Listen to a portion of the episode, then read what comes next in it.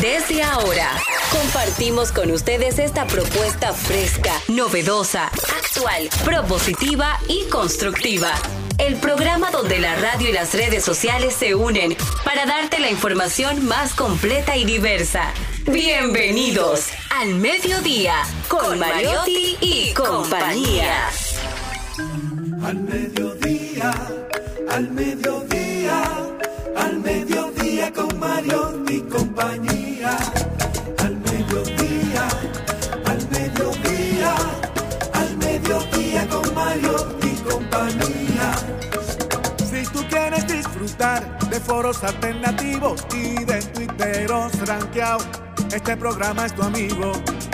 Tu revista meridiana para el talento una vía, para radio y redes variadas y con la canción del día. Al mediodía, al mediodía, al mediodía con Mario y compañía.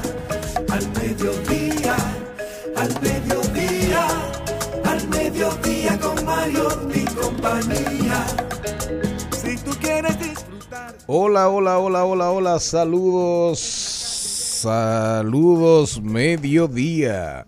Aquí estamos, aquí estamos poniendo alas a las palabras para llegar hasta ustedes.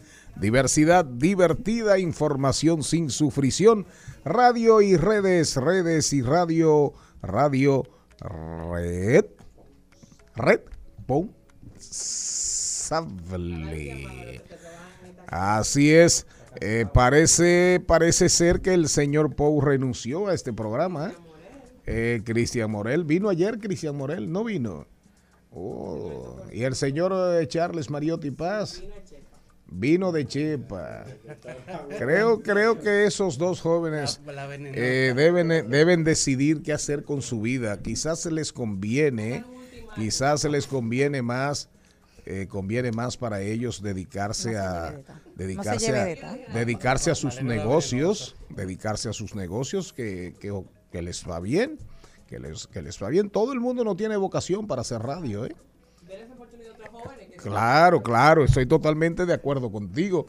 Y el señor Pou, ¿qué hacemos? Darle la oportunidad a otro viejo. el señor, el señor Pou trae galletica. A otro viejo. Vamos a, a Pou tranquilo. Porque trae. Jenny Aquino. Muy buenas tardes, señores. Gracias por estar en sintonía. Todo el mundo está en sintonía, hasta YouTube está en sintonía con nosotros. El día de hoy es un día muy especial, sobre todo para aquellos que tienen, sí, sí, pero viene todo combinado. Hoy es el Día Mundial de los Padres. Felicidades a usted. El día Mundial de los Padres, hoy. Un día Ajá. en honor a los progenitores. Hoy felicidades a mami y papi que me hicieron con tanto amor y pasión y locura. Ahí están. Hoy es el día de ellos. Se celebra por las Naciones Unidas con el objetivo de rendir homenaje a la gran labor y responsabilidad que tienen los padres en la crianza y educación de sus hijos. Así que felicidades, señor Charles Mariotti. Noel, eh, ¿cómo es? Charles Noel, Mariotti Tapia. Y también hoy es el Día Mundial de la Leche, sobre todo para reconocer eh, este alimento que aporta el 30% del calcio. El también. café.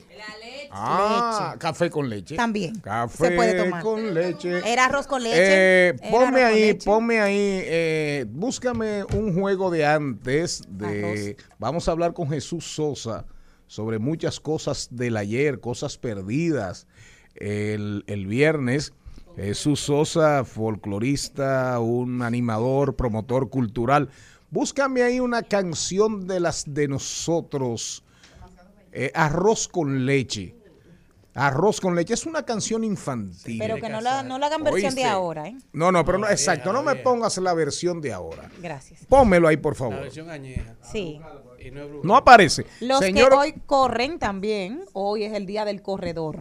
De todas las personas que hacen running, Aquí, aquí nadie corre. running, yo no, yo Eh, patino. Cuando- no corre ni que lo vayan Solo patino. cuando uno habla, cuando uno habla de, de, corredores, detrás de todo deudor hay un corredor que es un acreedor.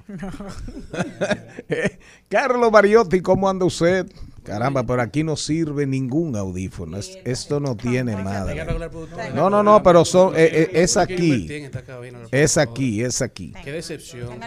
Es aquí. que ella, ella iba a traer soluciones aquí. Es aquí. Esto no, esto no tiene madre. No, pero no es el audífono, es aquí, es la, la. La clavija, el plo. Ah, sí. Eh, señor Mariotti Paz, ¿cómo anda Bu- Buenas usted? tardes, buenas tardes a toda la audiencia al mediodía, a todo el equipo desde la cabina, a los que vienen de camino en los tapones. Hoy le deseamos a todas las personas eso que de tan solo pensarlos no pueden dejar de sonreír. ¿Cómo fue? Eso que de tan solo pensarlo no puedes dejar de sonreír. Y una pregunta, una pregunta, ¿dónde andaba usted tan hermoso? Ay, sí, Andaba está engañando, lindo. andaba engañando a unas cuantas personas. Usted sabe que el hombre sin trabajo tiene que buscar entretenimiento.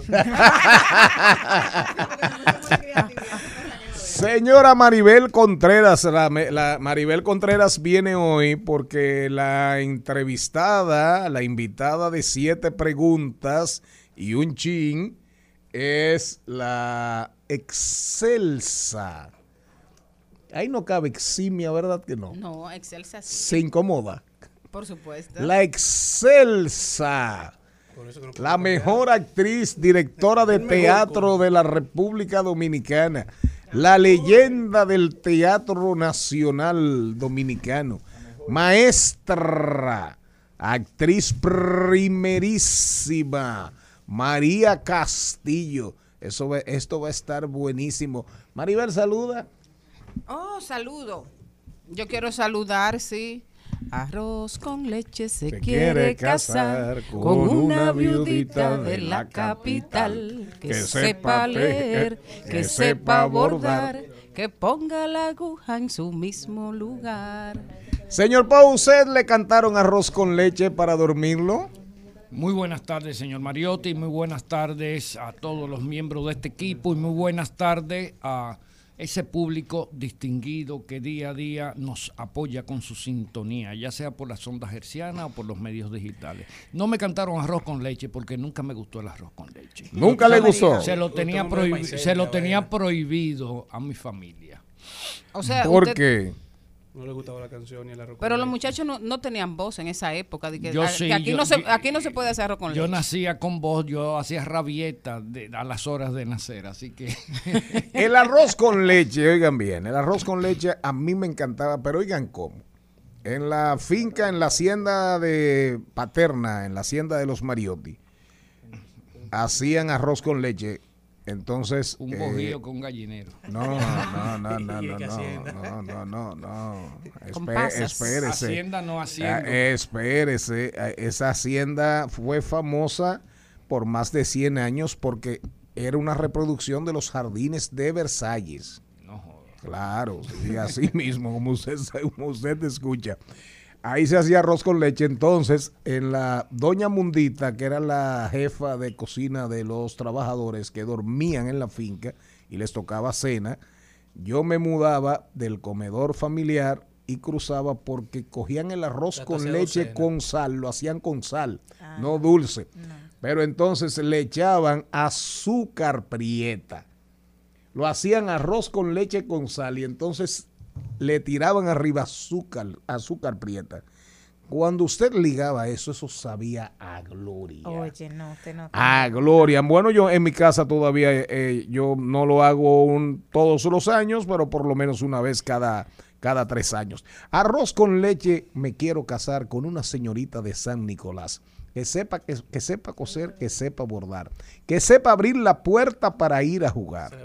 Yo soy, yo soy la viudita del barrio del rey. Me quiero casar y no sé con quién. Con esta sí, con esta no. Con esta señorita me caso yo.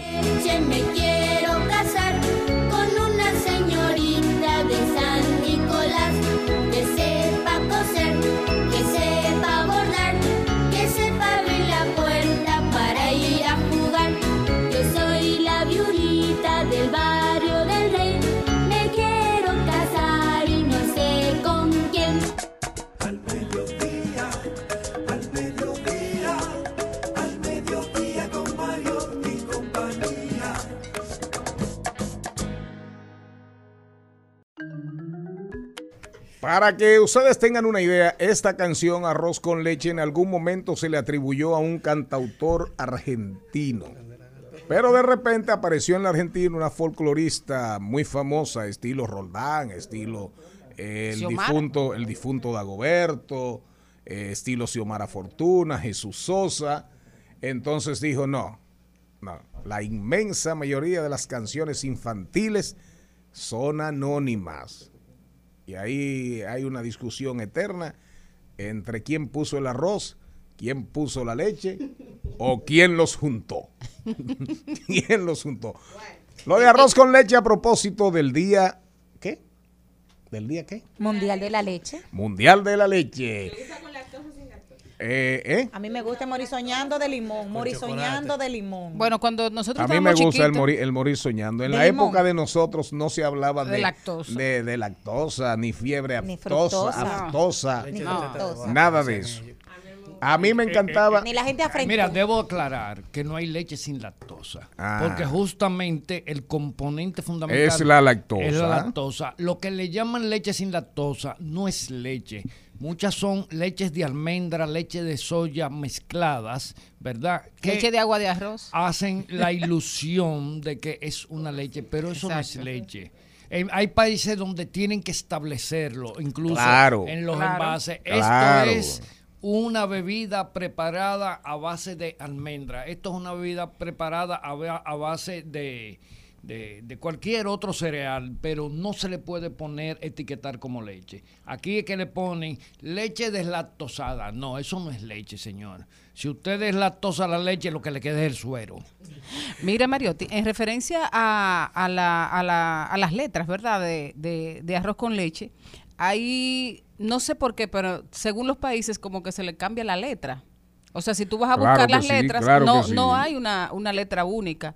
Algunas dicen con una señorita de San Nicolás, como dijiste tú, en vez de, de la capital, como decimos en Monteplata. Claro, en, la- en- en Santo Domingo. En República. Y en Dominicana. República Dominicana. Y en vez de la viudita del barrio del rey, se dice la viudita del conde Laurel. Son variaciones que se pueden eh, escuchar mayormente en España, Chile y Argentina.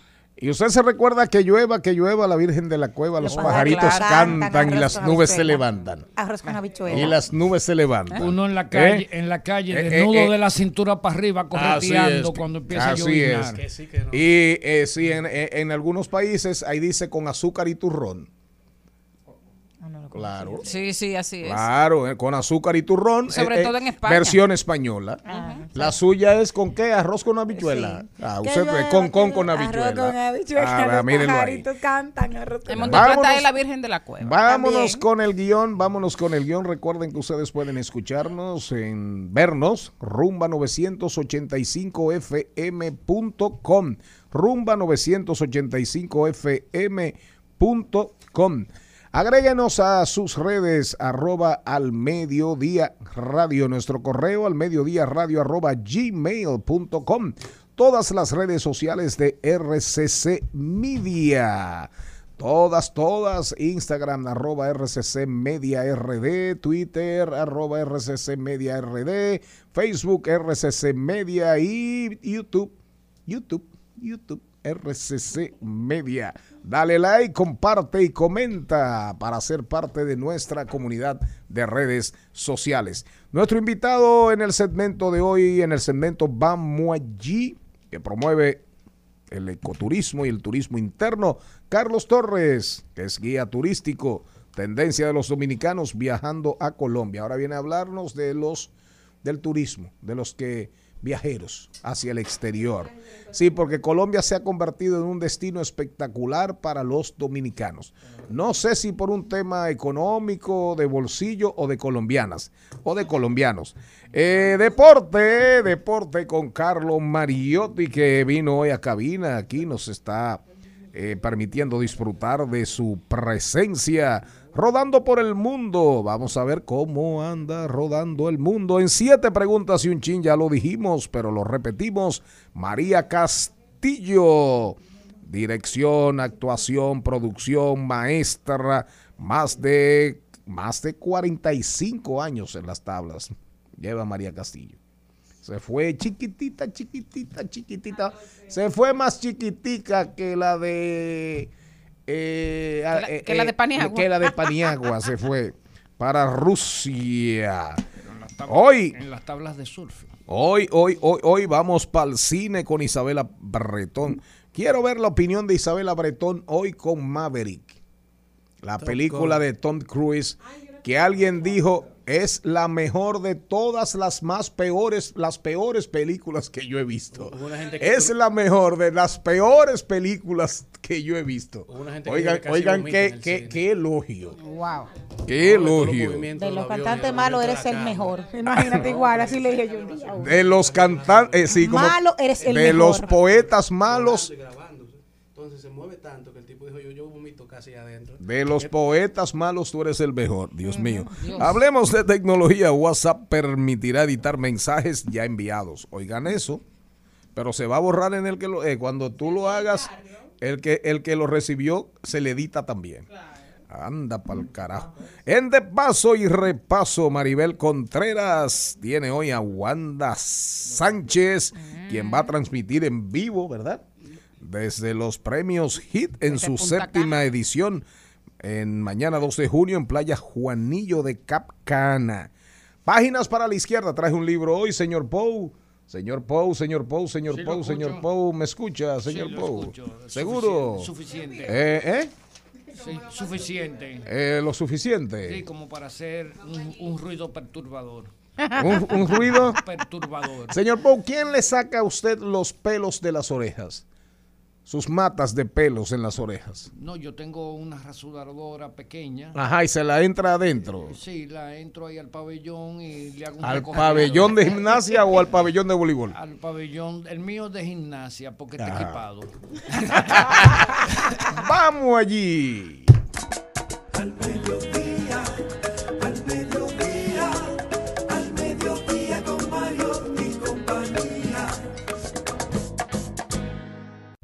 En Al Mediodía con Mariotti y compañía presentamos Vamos allí. Carlos Torres, ¿cómo andas? Buenas tardes. Hola, hola, ¿me escuchan? Te escuchamos, ¿cómo estás? Todo muy bien, un placer aquí de estar compartiendo con ustedes su programa muy divertido. Querido, Y- abre la cámara que te queremos ver también. Ay, no me digan eso, no, no estoy listo. Mira, Carlos, ¿qué está pasando con Colombia en estos días? Eh, me pasa con frecuencia, en serio, para que entremos por ahí. Eh, ¿Y fulano? Ah, pero fulano se fue a Colombia. ¿Y con quién? No, con un grupo de amigos. ¿Y fulano? No, se fue a Colombia. ¿Con quién? Con un grupo de amigas. Y fulano se fue con la mujer para Colombia.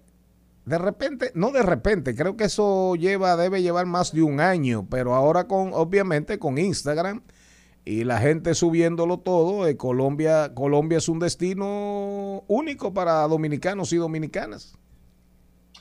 Sí, correcto. Se ha convertido en uno de los destinos favoritos de los dominicanos por la diversidad, por la facilidad que, con la que se puede llegar al país y por los grandes atractivos que usted encuentra en, en las rutas que son más populares, que son Bogotá y Medellín.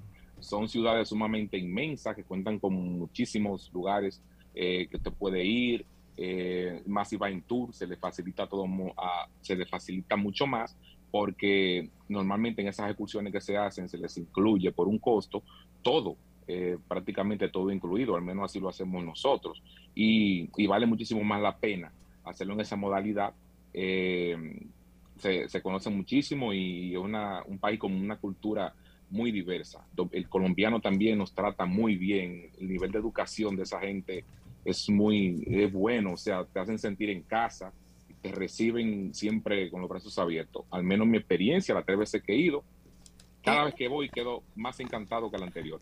Carlos, quería a preguntarte precisamente eso que decías, de que llevas todo incluido, cómo van los precios y qué incluye el paquete para los que no hemos ido, irnos animando.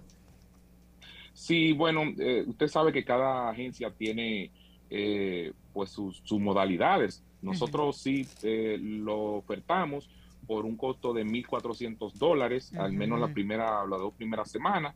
Ya después que pasan esas semanas, pues el precio sube a 1.500. Es una oferta que tenemos. En el precio incluimos los boletos, las estadías en hoteles de primera, eh, los almuerzos, los desayunos.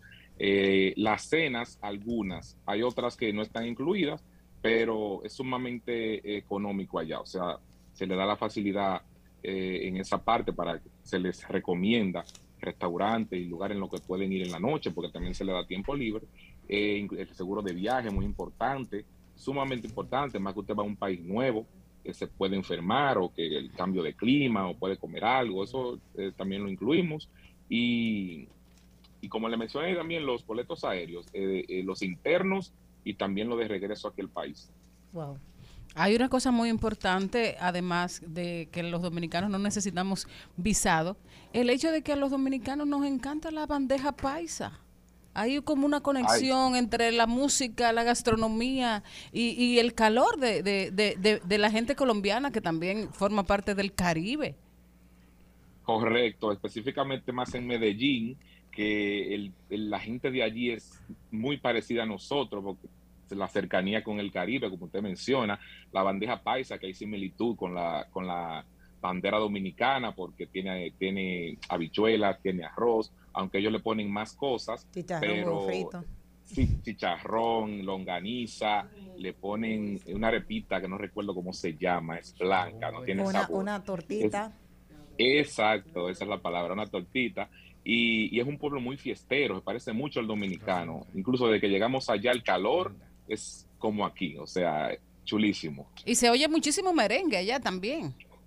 Correcto, en la noche cuando salimos en la calle 70, de ahí de Medellín, eso está repleto de bares. Usted pasa y no se sorprende, se escucha un merengue de Sergio Vargas, de Eddie Herrera, que fue lo que más escuché, eh, una bachata por otro lado, Romeo, en algunos escuché hasta Dembow. Entramos en la discoteca y nos pusieron un set de Dembow que yo dije, no, pero yo estoy mínimo en una en la Venezuela.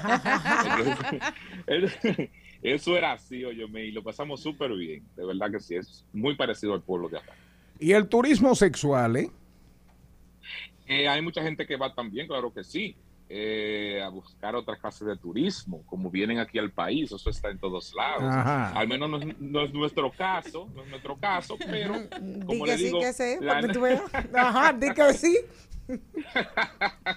en la noche se les da libertad al grupo para que salgan, claro, se les aconseja que tengan cuidado, que son adultos, pero ya cada quien busca su- sus formas de divertirse como mejor entienda. Pero claro que sí hay de todo. Y el, y el turismo cultural. Ah, Colombia, sí. en Colombia hay una riquísima vida cultural. Sí, corroboro con usted. Hay más en Bogotá. Lo hacemos, visitamos los museos, eh, el de Botero, muy famoso, donde están las figuras ahí con, con voluptuosas. Visitamos también eh, la Plaza Botero, visitamos eh, la Catedral de Sal, debajo de la tierra. Esa Ah, sí, yo he ido, yo he ido, impresionante. Sí, y, y bueno, ya en Bogotá es donde más eh, tenemos contacto con, con la cultura así, de lugares así. En, en Medellín vamos a Guatapé, ahí ya recorremos el Peñol de Guatapé. Que hay que subir, hay que subir como cinco mil escalones. Te pasaste unos cuantos ahí, pero son 720 aproximadamente, pero son como si te subiera 5000 porque Yo le voy a yo le voy a pagar el viaje al señor Pou solamente para que suba ahí. ¿Cómo, es- cómo es que se llama? ¿El peñol de qué? Del El Gibraltar. De Guatapé. Ah. de Guatapé, en el municipio de Guatapé, en Colombia. Ah, señor Pou, ¿usted ha ido ahí? Tiene que ir. Lo, lo voy a invitar a Colombia, señor Pou. ¿Usted se atreve a ir a Colombia conmigo? Bueno, Sí, sí, depende, depende de lo que piensen hacer los cárteles contigo. No, vam- vamos a ir a visitar la tumba de Pablo Escobar. Ay, Dios. Mira, Sí, eh, Yo compro las flores. ve- visita, visitan la tumba de Pablo Escobar. en nuestro recorrido no está No está incluida. Esa, esa parte, pero sí se le da información al grupo. En esta vez lo hicimos, un grupito lo hizo, fue a la Hacienda Nápoles por un costo, se les dio un recorrido por la casa de él, eh, conocieron a su hermano, que me dicen los jóvenes que quedó eh, ciego, porque se le, cuando él era más joven se le envió una carta y le explotó en la cara y me dicen que el señor no ve. Y había hipopótamos ahí. Ya no hay, ya no hay animales exóticos ahí. No. En eh, Nápoles. En Hacienda no Nápoles. recuerdo. Eh, según, según leí, el gobierno se hizo cargo de, de esa parte porque los hipopótamos, al parecer, como quedó esa, pa- esa hacienda ahí sola, se reprodujeron de una Sí. manera invasiva y estaban eh, acabando con la fauna y la flora de, la, de, de- de esa zona ahí. Ajá. el gobierno como que se encargó de, de, de de- de regular un poco eso, porque los animales quedaron ahí abandonados, se reprodujeron y ya usted sabe, no son animales de ese, de ese ecosistema. Mira, Carlos, Afectaron un poco la zona. Ustedes tienen solamente Medellín, el poblado, eh, ustedes tienen el, el cerro de Montserrat, me imagino, de Monserrate, allá en, en Bogotá. Ahora, ¿por qué van dominicanos a Cartagenas de India, por ejemplo, a Santa Marta, a la parte, a la parte más calurosa, a la parte más cumbanchera de Colombia, más como tropicalizada? Correcto. De hecho, nosotros tenemos una versión extendida. Nosotros duramos siete días en Bogotá y Medellín, pero tenemos una versión extendida de cuatro días más, que ahí se va mi compañero José Castillo, Juan RD, estuvo allá y visitan Cartagena, visitan playas y esa zona que usted bien menciona. Eh, ahí sí me comentan, yo no he tenido la oportunidad de ir, que ellos son mucho más parecidos a nosotros, hasta en la forma en que hablan. Claro, y Cali, Eh, Cali es pura salsa, no van a Cali, ustedes no tienen a Cali en sus planes. Sí, ellos visitan Cali también. Yo no le puedo hablar mucho de, de la experiencia allí porque como le menciono no la he visitado, te quiero ir ahora, pero sí lo que me han comentado, eh, visitan esos lugares. Mi compañero me dijo que cuando él va por esa zona, él se siente que está en Cabarete o en Puerto Plata. Él dice que el parecido en cuanto a la gente, al movimiento, eh, a todo, es como si estuvieran aquí. Definitivamente, de verdad, Carlos Torres, guía turístico, Colombia está de moda. ¿Tú cómo entrar en contacto contigo? Las personas que, que estén interesados en aprovechar tus facilidades para viajar a Colombia, la tierra de, ¿cómo se llama la música? Del vallenato. Del vallenato, Y la esa cumbia. misma de la cumbia. De Eh. ¿Cómo, dime, Carlos, cómo, se, cómo entrar en contacto contigo? Sí, pueden encontrarme en Instagram como arroba Carlos Torres RD. También pueden buscar la cuenta de, de las excursiones donde le damos más cabida a los viajes que hacemos en arroba Acuaventureros y que se animen y que lo hagan y que lo disfruten, que es un recorrido muy diverso, muy variado, muy cultural, muy bonito. El pueblo colombiano nos está esperando, nos recibe con los brazos abiertos, nos trata muy bien. Como usted dice, está de moda. Es el mejor momento ahora para que se animen y lo visiten. Carlos, te despedimos con una canción que nunca va a pasar de moda, aunque la olvidemos. Vamos a ver si tú te la sabes. Dos elefantes se balanceaban sobre la tela de una araña. Y ¿Cómo? como veía que se sostenía. fueron a buscar otro elefante. Uno, no. Tres elefantes se balanceaban sobre la tela de una araña. Cinco elefantes se balanceaban sobre la tela de una araña. ¿Cómo veía que resistía? Fueron a llamar a otro elefante. Esa canción hoy nos ha cogido a nosotros por el tema de la leche. Arrancamos con arroz con leche. y Oiga, por, oiga por dónde andamos. Y, y mi favorita es, Sí. hermanita, hermanita, no me ale el Muy cabellito triste. que mi madre me ha enterrado por un higo. Todos llegan para gozar, sigue bailando, contento en mi paraíso y revelando milagros en cada piso.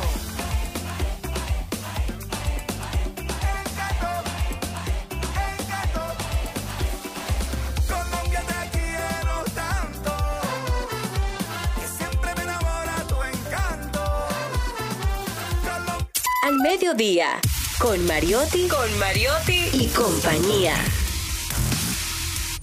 Rumba 98.5, una emisora RCC Media. Seguimos, seguimos, seguimos con Al Mediodía, con Mariotti y compañía. En Al Mediodía. ¡Ay! Lo dijo. ¡Ay! Lo dijo. ¡Ay! Lo dijo. Lo dijo. ¡Ay! Lo dijo. ¡Ay! Lo Bueno, ¿y quién lo dijo? No hubiésemos querido que lo dijera. Es el Ministerio de la Juventud. Le contesta un joven y le dice, ¿de qué libertad están ustedes hablando si seguimos bajo lo que digan los haitianos?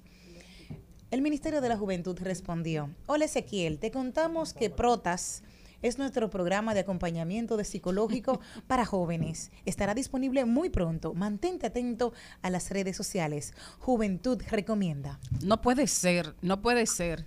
No, yo No no sé. puede ser, es una Eso falta de es, respeto. eso es la página oficial. La página oficial. Es una del falta Ministerio de respeto. O sea, primero, una página oficial no puede estar para eso. Segundo, no tienen derecho a jugar ni a juzgar al público que interactúa con su página.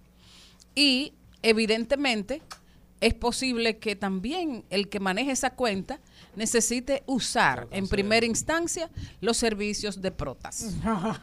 Pero esa página, esa página tiene problemas Hace mucho. porque no es la primera vez. No, ellos eh, se caracterizaron. Habría que averiguar quién es el CM, el community manager de esa Sí, yo creo que página. el community manager de esa cuenta tiene un poco de, de confusión Sí, yo creo que en sí. cuanto a la, marca, a la marca que él maneja, porque él maneja una marca institucional.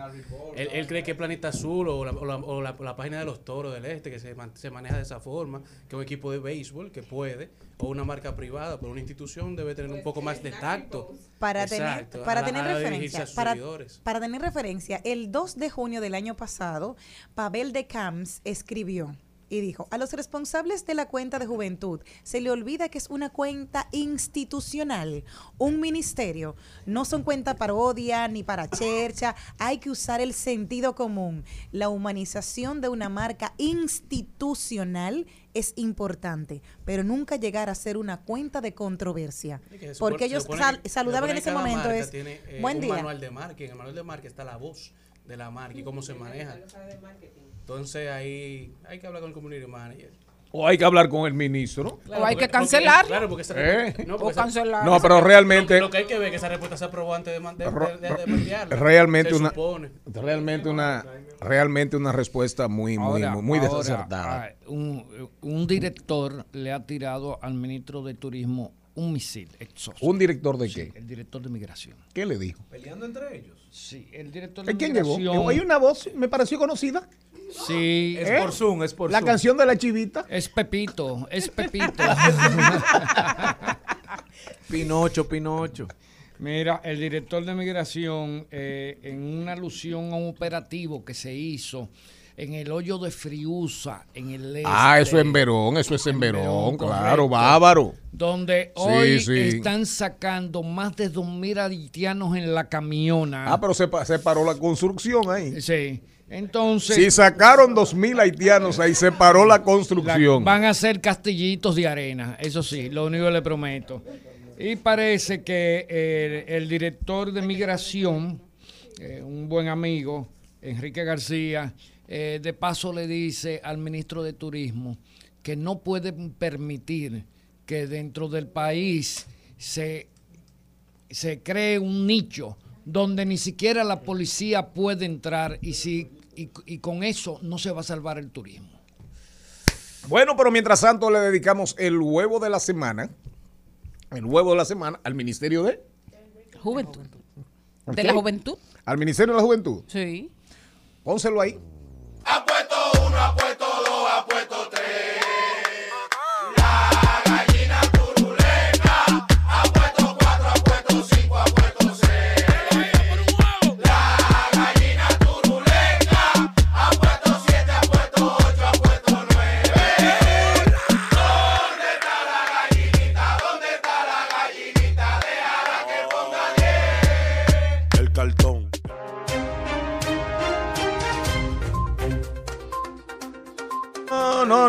No, no, no, no, no, no, no, no. Nos vamos a rodar por el mundo. Sí, señor. Eh, ¿qué, tiene, ¿Qué tiene usted, Jenny Aquino? Eso, Bueno, eso no me gusta. Eso no me gusta. Ah, bueno, sí, es una noticia problemática. El precio del crudo Brent superó ayer los 124 dólares por barril para entrega en julio en la Bolsa de Futuros de Londres, tras un acuerdo con la Unión Europea para vetar antes del final de año todas las importaciones de petróleo ruso por barco. Repita eso. Que El Brent petróleo anda por dónde? 124 dólares por barril. Para que ustedes, para que ustedes tengan una idea, y por eso decimos que aunque este programa es diversidad divertida, información sin sufrición, pero no podemos estar al margen, así como que estamos en una burbuja, ¿verdad? eh, porque todo esto nos marca, nos afecta. Eh, por cada dólar que sube el petróleo, eso tiene un impacto anual en las finanzas dominicanas de 50 millones de dólares. Oigan bien, cada dólar que sube, y hay que ver qué va a pasar porque el gobierno dijo que el subsidio iba a ser solamente cuando el petróleo, cuando el petróleo llegase a 115, ¿verdad? Fue el que dijo el gobierno, a partir de 115. Entonces, ya estamos, en, vamos camino a 119, 24. 120, 124. Entonces hay que ver, hay que ver ahora qué va a significar esto para, para las finanzas, el bolsillo del Estado, del gobierno dominicano en momentos tan difíciles. Señor Mariotti Paz, el otro Mariotti Paz, caramba, qué buen mozo. Estos muchachos, estos muchachos aprendieron. Pero una paca bonita. Definitivamente Bueno, aprendieron. ¿eh? en- Los en- Ken de en- Margarita. En los closets. Los Ken de Margarita, Mira, hoy, los en, tres. En los, clas- en los closets de tu casa hay una batalla campal entre las cucarachas. Bueno, tenemos que los empleados de Alphabet, la empresa matriz de Google, ganan en promedio 300 mil dólares anuales. Esto como resultado de las alzas post-pandémicas. Dicen un estudio del Wall Street Journal que la compensación promedio en la mayoría de las grandes empresas estadounidenses se situó en 2021 por encima de los niveles pre-pandemia, en un contexto Igualito que aquí. de fuerte demanda de empleo y alta inflación. Igualito que aquí. Pim, pum. Eh, Amazon marcando la pauta ahí. No, Alphabet. es Alphabet, perdón, Alphabet. Pero eso se, eso se está viendo en todos los Estados Unidos, porque en Estados Unidos hay una gran, digamos, hay un gran número de profesionales por el auge de las universidades, entonces ya ellos están poniendo condiciones para volver a las oficinas y estas empresas grandes necesitan que vuelvan y por eso están dispuestos a pagar más, porque hay gran parte de la población bien formada. Maribel Contreras, rueda por el mundo. Bueno, hoy es tendencia Morgan Freeman. Y Es morena, además, y esta morena rodando por el mundo. no, no murió, sino que le cumple hoy, ¿Qué cumple qué? Cumple ahí, hoy ¿eh? 85 años y ese hecho ha hecho que se convierta en tendencia mundial. Eh, Morgan Freeman. Morgan cumpleaños. Freeman cumple 85 años y es lo más buscado de Google, según reporta Radio Televisión Español. Morgan Freeman, tremendo actor. Así es. Ahora el mundo parece que no tiene nada en qué entretenerse. Tiene 85 años y dice que no se va a Sí. retirar mientras pueda respirar. ¿Usted se imagina, señor Poe, a la señora Contreras en una playa de Polonia, ahí en el Báltico, las playas de Polonia en verano, ahí en el Báltico, en el mar Báltico, ahí? Con esas aguas blanquecinas. Eh, ¿Usted se imagina? Bueno, sería un buen blanco. Eh, Sería un buen blanco. se integra a este programa el rey de las ubicaciones, digo, de las licitaciones. Búsquenme en los portales que no aparezco. Nunca, nunca he trabajado con eso. Pero nada, aquí hay problemas más importantes. Y es que el conjunto de estados miembros de la Unión Europea que han adoptado el euro como moneda ofi- oficial, los llamados... Señor Mariotti, es que él atra- actúa a través de una offshore. De una offshore. ¿Qué? Sí, pero eso se parece mucho a Ochoa. Yo no se lo agradezco que- de estos que- comentarios. que- que está registrada en un, sé, son en los un- wingos. que está registrada en un paraíso fiscal. A propósito, mu- murió Rodríguez Orejuela, Sí, caramba. un narcotraficante en Carolina. Siga. Bueno, como decía, el conjunto de estados eh, miembros de la Unión Europea que han eh, adoptado el euro como su moneda oficial, los llamados zona euro, Euro. acaban de revelar un dato que ha alarmado a toda la comunidad europea y es que la inflación llega al 8.1%, lo cual incendia el debate con el Banco Central Europeo, que dice que desde el 2011 no se va a dar una alza como la que se va a dar en los próximos años, que puede ser de un 25 Oiga, o de, señor Bou, de ¿por dónde? 25 a 50 puntos. ¿Por dónde básicos. andamos? Bueno, se, se va a poder vivir de- del rentismo. Del rentismo. Sí, cero inversión de alto de riesgo y vamos a colocar dinero en la banca y se vive del rentismo sin dar un golpe. Bueno, señor Poe, si un analista, un analista Se político- para la inversión, Claro, se para todo, Se para. se seca la economía, claro. las arterias y las venas de la economía, Y, y el empleo hacia abajo Así en es. picada libre. la Bueno, quiebra decía- de pymes, de pequeñas y medianas empresas, realmente es un elemento retador, ¿eh? tiempos retadores y desafiantes. Así es, y Eh, decía un, eh, polito- eh, un politólogo... es preferible la, imbra- la in- Pero oye, espérese, espérese. cuando hablan los mayores. Usted me dio la palabra. No, y aparte de eso, eh, yo tengo un, una, un expertise en macroeconomía y le voy a decir algo, que hay otro tema que es, que es fundamental. ¿Usted quiere que le diga una cosa? Yo prefiero eh, inflación que una contracción de la economía, porque a final de cuentas, con la contracción de la economía, aunque disminuye la demanda, pero también se incrementan una serie de indicadores como el desempleo, como la inversión, como toda una serie de elementos que son importantes para mantener el dinamismo de la economía. Termine. Bueno, decía un politólogo colombiano a raíz de las Ya- ya, elecciones. no de- tiene más nada que decir. Sí, Eh, algo pase más. al próximo segmento. Un, un puntico. un politólogo colombiano a raíz de las elecciones eh, recientes de Colombia que Latinoamérica y el Caribe acabará con el tema de la reelección lo- para los próximos 15 años. Por motivos- Acabarán con la reelección. Aunque no legal. Por Ah. el tema de la crisis económica, Ay, que eso- ningún eso no gobernante se dará el lujo de poder no le-. Eso no le gustó a Luis Abinader. No, pero él sabe que no. ¿Y esa camisa tan bonita, qué marca es? La cogí fiada. Pero déjeme verla. Tiene un perrito Ah, largo. eh, una salchichita. Sí, largo. Harmon and Blaine. Esa marca, esa marca nació en Cannes. Eso es de cuarto. Allá en Europa nació esa marca, Pero- sí, esa marca nació en Cannes. Usted sabe que en las pacas llega todo. ¿Eh? Llega de En las todo. pacas llega Sí. todo. y gracias a Dios el de perfecto lo trajo abajo.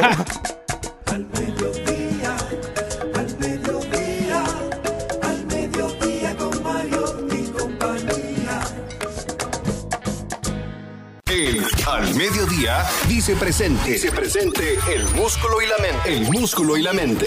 Estamos en deportes.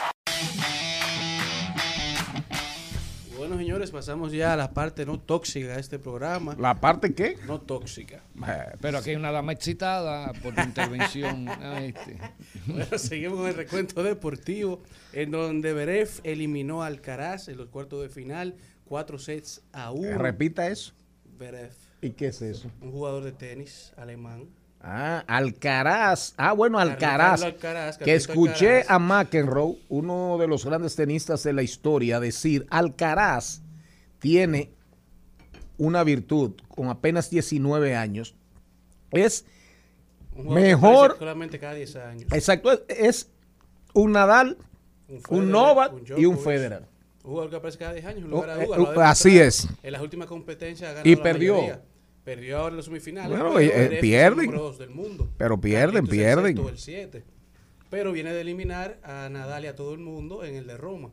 Pero eh, Beref avanza, es el primer semifinalista del cuadro masculino que se estará enfrentando nada más y nada menos a Rafael Nadal, que sigue siendo el rey del polvo, polvo de ladrillo, luego del duelo número 59 de ayer, una batalla épica entre Rafael Nadal y el número 1 Novak Djokovic, un juego, partido que duró 4 horas y 15 minutos, en el cual Nadal terminó venciendo en parciales a Novak con, en un juego que se fue a 5 sets, en el que Nadal ganó 3, se fue a 4, Nadal ganó 3, Djokovic ganó 1, eh, Rafa gana el episodio 59. Eh, ahora se está en el Roland Ross con un récord de 15-1 en cuartos de final. Ha ganado 15 veces, solamente ha perdido una en una ocasión. Y es su victoria número, número 15 en París. Nadal contra Djokovic ahora lleva una victoria de 29 a 30. Djokovic la ha ganado en tres ocasiones. Nadal sube a 29 y ahora se prepara para la se- semifinal contra Alexander Berev. Ahora en el Grand Slam, el récord de los tres jugadores que más han ganado en Grand Slam, Rafael Nadal lidera con 21-11, Djokovic 18-17 y Roger Federer con 10-21, demostrando a Rafael Nadal que sin lugar a dudas es un jugador de grandes ocasiones. Mientras que en, los- en el mundo olímpico, Creso Alexander Ogando lidera los 400 metros en el Golden Spike de Ostrava. Alexander Ogando con un tiempo de 45-37, la mejor marca de su temporada. Mientras que en el mundo de las grandes ligas tenemos que el dominicano José Ramírez fue electo como el jugador de la semana de la Liga Americana, mientras que Francisco Lindor, Lindor fue electo el jugador de la, de la Nacional. Y los cinco rookies de la temporada que llevan el mejor- la mejor temporada actualmente son Jeremy Peña, Julio Rodríguez, Joe Ryan, Mackenzie Gore y Seiya Seiya Suzuki, el segundo japonés que anda dominando las grandes ligas. Mientras que le tenemos los líderes dominicanos en una temporada de todos los tiempos. Sammy Sosa ha sido el líder en jonrones con su temporada del 98 con 66. Manny Ramírez en el 99 a nivel de RBI es, el líder con 165. Eh, Mati Alou con 231 hits en el 69, José Ramírez con 56 dobles en el, el 2017, José Reyes con bases robadas 78 en el 2007, Sammy Sosa con 14 can- eh, in- anotadas en el 2001 y por ahí sigue el listado. Pero la historia más, más buena y más bonita de las grandes ligas es la historia del dominicano José Cuas, que en el día de ayer hizo su debut en las grandes ligas, luego de haber sido dejado en libertad por los Milwaukee Brewers, ya que él era fielder, infielder, y lo querían convertir en pitcher y nunca se acostumbró.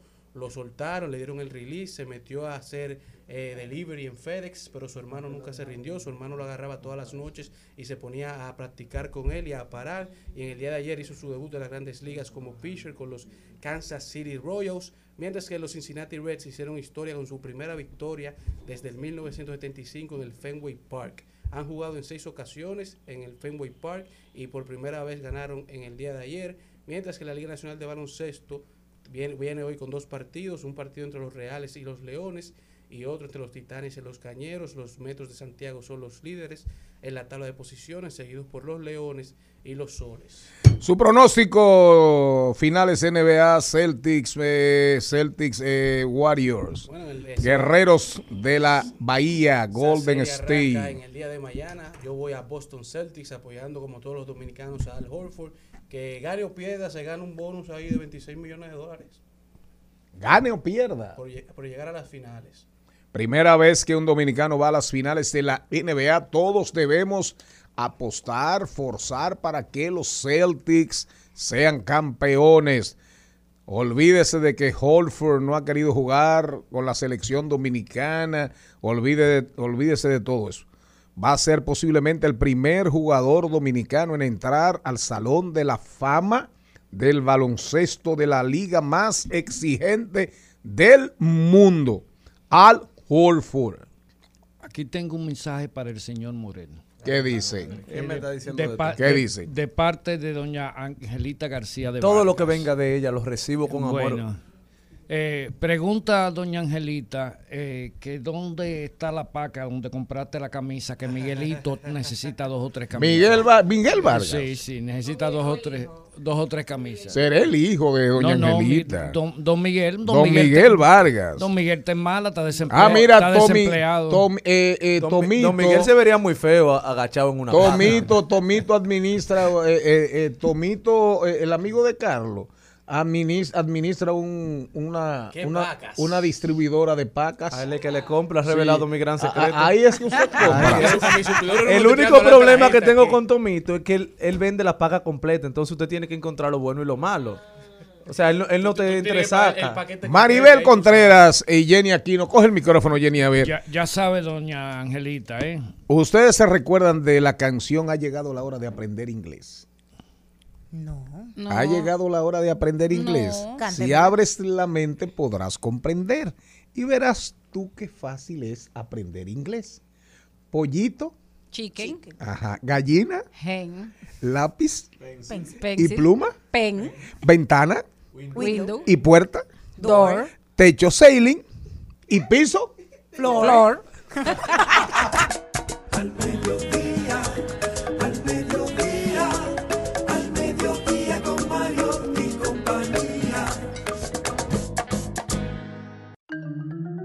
Después del cambio nos vamos con la prima María Castillo, la actriz más grande de la República Dominicana, directora, productora, maestra de, de- de cientos y cientos de grandes actrices y actores. Pero antes, eso es después del cambio para darle a María Castillo todo el tiempo que ella quiera. Este programa es de María. Ajá, Dios te salve María por ser la primera actriz dominicana. Orgullo, orgullo de la República Dominicana. Pero usted se olvidó de Monina Solá. No, no, no, no. Eh, María es clase aparte. Monina Solá, eh, extraordinaria. Carlota Carretero, extraordinaria. Eh, ¿Cuál es más? Eh, Karina Noble. eh, Karina Noble, Elvira extraordinaria. Claro, todas extraordinarias. Pero más completa que María Castillo. Ahí hay que arrodillarse. Ahí hay que darse pisicatos en el pecho. Pero ese es después de la pausa, porque ahora nos vamos con Trending Topic, ¿verdad? Vámonos con Trending Topic, radio responsable, diversidad divertida, información sin sufrición. Trending, Topics. Al mediodía. Con Mariotti y compañía. Presentamos Trending Topics. ¿Cuáles son las tendencias? ¿Cuáles son las tendencias? Sí, acábenme con los lentes. Eh, ¿Cuáles son las tendencias? Bueno, de aquí la de- Quítenme esa muletilla, esa, esa, esa muleta, esa sillita de rueda. Bueno, bueno, y usted igualito, usted, señor Mariotti Paz, deportista. Porque ustedes saben, a los que nos escuchan, que esta es la única obra de teatro donde el productor sube a echarle boche a la gente en medio de la obra.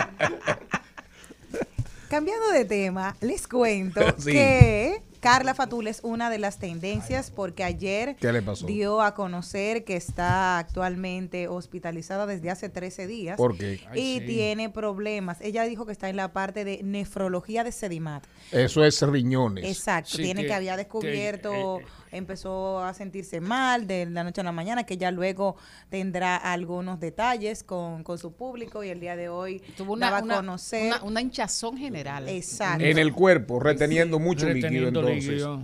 Un problema de eliminación. Suerte, suerte, suerte, suerte, suerte, que Dios la acompañe. Buenos médicos, buenas manos, buenas mentes.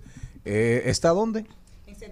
Un abrazo, un abrazo para esa joven, talentosísima artista dominicana. Y a Tania y toda la Y a familia. Tania, y a, a Tania y a Carlos Alfredo, a todos, a todas. Ella- tendencia? ella- Otra ella tendencia. es hija de ellos. Sí, de Carlos Alfredo y, y Ah, Tania. ya, ya. Sí, yo vi la, la información. Tania es una persona muy querida por Sí, mí. sí. Me, eh, yo por leí la Maribel y yo, sobre todo en esta cabina. En la madrugada leí la información y me preocupó mucho porque es un cuadro sintomáticamente peligroso. Y ella no sabe lo que tiene aún. No, todavía no tiene redes. un diagnóstico definitivo. ¿Qué más tenemos como tendencia en la República Dominicana? Bueno, que hay que llamar a la empresa Fumi Smart de manera urgente porque las culebras están acabando con la República Dominicana. Ahora han inundado el Congreso Nacional y se ha ido la luz. En el Congreso hoy. En el Congreso hoy no Se fue la luz. Así mismo es. Parece que una culebra. Están buscando pareja. Están buscando pareja. No, no ha aparecido la culebra, pero esperamos la rueda de Eh. prensa con culebra en mano. Lo que hay es que averiguar, pero la, la- la culebra de Cueto, ¿la mataron?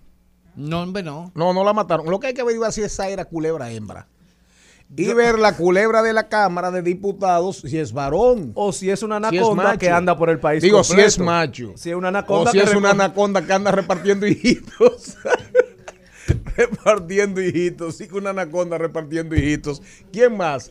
¿Qué Eh, más tenemos los como tendencia? Menores, los menores, porque la policía ayer ha batido tres integrantes de la banda, los menores que tenían supuestamente en zozobra a varios. Pero ustedes se están dañando, capital. ustedes se están dañando este programa. O- o- oiga, qué tendencia. La tendencia. Pero busquen tendencias más amigables. Sin sufrición. Sin Bueno, sufrición. una- una- una tendencia- Eh, eh, suerte, suerte, suerte Oiga, que yo estoy viniendo tres veces al día. Señor Mariotti. Digo tres veces a la semana. ¿quieren la Señor Mariotti, pero- Tiraron, tiraron fuegos artificiales ayer para celebrar que lo mataron.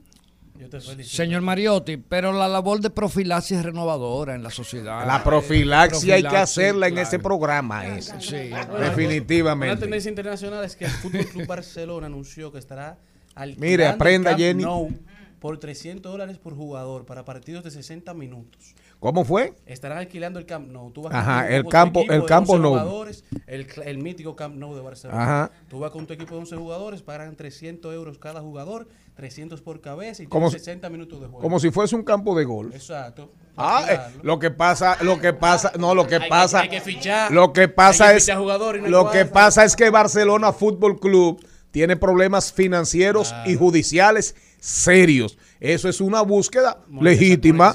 Monetizar. Después del cambio, venimos siete preguntas y un chin con María Castillo. La más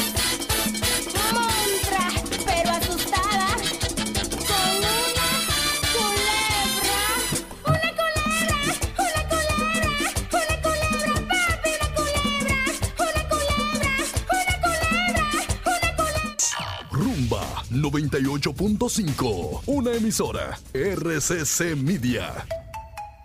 Seguimos, seguimos, seguimos con Al Mediodía, con Mariotti y compañía. Tenemos cerca a María Castillo, ya está lista para entrar en este programa. Recuerden, dijo un amigo una vez, Mira, quítate la gorra esa. a mí me corrigió un amigo una vez y me dijo, Charles Mariotti, Charlie Mariotti, no digas, no digas, no te hagas el suizo. eso es Eso un error. Debes decir, no te hagas el sueco. Señor Pau, di- dice que, dice que los suecos no le brindan un plato de comida a nadie. Le, voy- le voy a decir. Los noruegos, los suecos y los finlandeses. Casi los Hay los holandeses. Y los dominicanos andan en Qué eso. rastreros son, ¿eh? No, no, eh, lo que pasa, lo que pasa está que en esos países el vínculo de la amistad es un vínculo que solo fluye por el intercambio de la conversación, no por el compartir cosas materiales. Ajá. De hecho, le voy a decir, porque yo he tenido experiencia con muchos muchos nórdicos, yo viví en Europa y tuve, vivía en un lugar donde había muchos nórdicos, incluso belgas, que nunca se muda al lado de una pareja belga porque se dan golpe de noche como locos.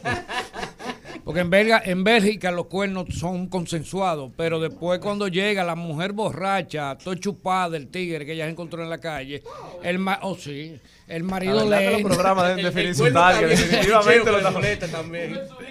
Entonces, entonces, señores, eh, ellos, eh, el, el tema de la relación de amistad no incluye eso. De hecho, eso de irse eh, grupos de parejas a compartir, no, las parejas se van solas, cada uno Por su lado. Un- comunidades, Ay, pero eso, esa, esa, ese compartir familiar allá no existe. Entonces, ya ustedes saben, el señor Poe explicó de manera magi- magistral. Los suecos no brindan comida. No vaya mi- donde un sueco, ni un noruego, ni un finlandés, ni un holandés, Con hambre. a menos que usted no diga voy a cenar. Y no vaya a mi casa ahora, tampoco. señor que de- Siete preguntas y un chin, siete preguntas y un chin. Las siete preguntas y un chin. En, en Al Mediodía con Mariotti, con Mariotti y compañía. Y ahora, siete preguntas y un chin. María Castillo, actriz de teatro, actuación, dirección, producción, maestra, más de 45 años en las tablas. En cine ha estado en pasaje de ida la carta para vivir o morir, Miriam Miente, Pobres Millonarios, El Proyeccionista, Flor, Lo que siento por ti, Mon Amour, Desaparecido, entre otras. En el 2000, del 2000 al 2006, es la primera mujer en dirigir la Compañía Nacional de Teatro. A los 16 años, se graduó de actriz en la Escuela Nacional de Bellas Artes, formando parte de la Compañía Nacional de Teatro y del grupo Nuevo Teatro. Magister, magíster en dirección, diploma summa cum laude. Oiga eso. En uno de los institutos más famosos, por no decir el más famoso, de Moscú. Allá mismo donde vive Putin. Ahí en el Kremlin. María, bienvenida, ¿cómo estás? Hola, al fin puedo estar con ustedes porque esta es la hora de ensayar generalmente, pero hoy hicimos la excepción. Terminamos más temprano. María, ¿qué se cuenta? ¿Cómo estás tú? Bien. Bueno, yo estoy muy bien, gracias a Dios. Eh, estamos ya a menos de un mes del estreno de Radosca, que es una comedia de humor negro que me encanta. Es la- la- lo mejor que he leído en ese género en los últimos 10 años al menos. Está producida y dirigida por eh, Guillermo Cordero y con quien trabajo por segunda vez. Ya había hecho Colorín Colorado con él y estoy acompañada en escena de Aidita Selman con una aparición especial de la gran actriz y bailarina Miriam Bello. Esta obra es de Fernando Schmidt y Cristian Ibarzabal, dos uruguayos, y está ahora mismo en la, en la cartelera de, de ciudades como eh, Madrid, eh, Buenos Aires, Montevideo, Bogotá, eh, está en La Paz, creo también, en Ciudad México. O sea, es la, digamos, la obra para actrices más eh, eh, representada en este momento en Iberoamérica. María, tu amor por el teatro, ¿cómo de repente esta muchacha de pueblo llega a Santo Domingo y de repente dice, oh, la actuación, el teatro? Bueno, eh, yo recuerdo antes de los siete años, en Baní, cuando vivíamos en Baní, que yo bailaba eh, eh, en, el jardín de la casa eh, con un vecinito que hacíamos como de, de Josefina y Usero en esa época. Y siempre estaba también declamando. Desde los tres años ya yo declamaba en el, en el colegio donde estaba con mis hermanas. Ese, eh, eh, el hecho de que mi mamá, desde muy chiquita, eh, me enseñó versos y me enseñó a, a apreciarlos mientras ella preparaba el café de mi papá, que se iba temprano, a veces por varios días, mi papá era contratista y se iba a veces eh, algunos días de, de- la casa. Y mi mamá, yo siempre me he levantado muy temprano, porque no era hora, recuerdo que era oscuro y yo al lado de mi mamá. Entonces yo me alfabeticé a los tres años. Yo recuerdo que la, la- la gente me ponía a leer los titulares del periódico, porque decían, ah, sí, ese es el Caribe, pero yo le leía la, la noticia porque no creían que ya yo podía leer. Y en la escritura, eh, mi madre también tuvo mucho que ver. O sea que yo creo que ella fue que me inculcó ese amor por la poesía y me dio esas herramientas como es eh, la lectura y la escritura a tan temprana edad. Cuando yo comienzo a, mm, actuar ya en la escuela, ya a los siete años, yo estaba aquí en Santo Domingo eh, y mi profesora Fiume Gómez, ya yo ahí tendría ocho o nueve años, me llevaba a la televisión, do- a Radio Televisión Dominicana, a declamar poemas que ella misma montaba en la e- Escuela Paraguay. Ahí la directora era mi vecina y además la suegra de mi hermana, doña Ida, y eh, me llevaron para esa escuela que me quedaba cerca ahí en Ciudad Nueva. María. Y ahí yo también comencé, perdón, a incursionar en lo que era la televisión. Ella me pasaba a buscar, mi mamá me hacía muchos risitos y, y ahí estaba yo ya en Radio Televisión Dominicana a la edad de 8 o 9 años. María, me gustaría saber eh, cuál fue la obra que, que ya estableció a María en el teatro, qué personaje era y qué recuerdos te dejó. Bueno, precisamente cuando yo ya tengo esas incursiones, eh, ya ingreso a Bellas Artes a los 13 años y en Bellas Artes, inmediatamente el profesor Servio Uribe, que era mi maestro, me eh, incluye entre eh, los actores del grupo de poesía coreada, pero también teatro Calíope. Entonces, estando ya yo en Bellas Artes, comenzaban a hablar de que yo tenía mucho talento, mis profesores, Nini Germán, Perita, mi profesor Marino Opperman, y llega un director de Nueva York, un dominicano que vivía hacía mucho tiempo en Nueva York, que se llama, se llamaba, ya falleció, Félix Lendevor. Él comienza a hacer una obra de Carlos Acevedo, que era también un, un eh, prolífico dramaturgo y escritor de poesía, amante de la ópera, que también vivía en Nueva York, por eso eran amigos, pero estaban aquí. Él tenía una obra, tiene, que se llama Los Clavos. En esa obra originalmente estaba Miriam Bello, que ahora va, va a estar en la obra que estamos haciendo con Guillermo, y Olguita Félix, que ustedes la recordarán por el suceso de hoy, programas de, de- televisión, de, de la televisión de- del Canal 4, y estaba Danilo Taveras con ellas dos. Por alguna razón, Miriam deja la obra. En ese momento, mis inicios coinciden con el nacimiento de Casa de Teatro y del Teatro Nacional. Entonces, en ese momento, eh, yo, que ando por ahí siempre mirando los ensayos, eh, en la cafetería compartíamos con los de ballet y con otras personas, me encuentro con ese director y me dice que le han hablado mucho de mí y que Danilo ha dicho que yo podía hacer ese, ese papel. Era el papel de una demente, de Marina, que era eh, el papel principal, digamos, que llevaba toda la carga protagónica de, unos monólogos extensos. Y em, entonces la, el, el autor, que eso casi nunca se estila, como era un estreno mundial, estaba siempre presente. Yo acepté el reto y se iba a presentar en casa de teatro. Cuando ese señor Lendevor eh, mm, con sus reglas que él traía de por ahí. Él no era una persona que hiciera teatro siempre.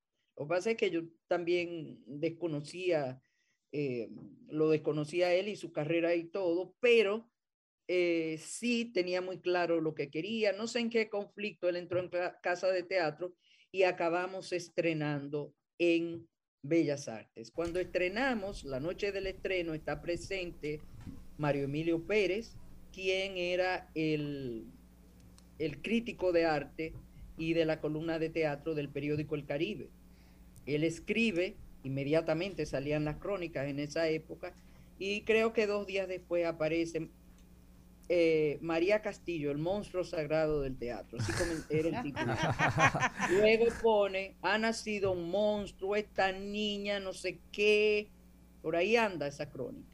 Es Eh, cuando entonces vienen de la, de la revista Eva, en ese momento del grupo Corripio, que era la revista femenina. Eh, la revista Ahora y, E- y Eva eran las revistas más eh, conocidas y difundidas.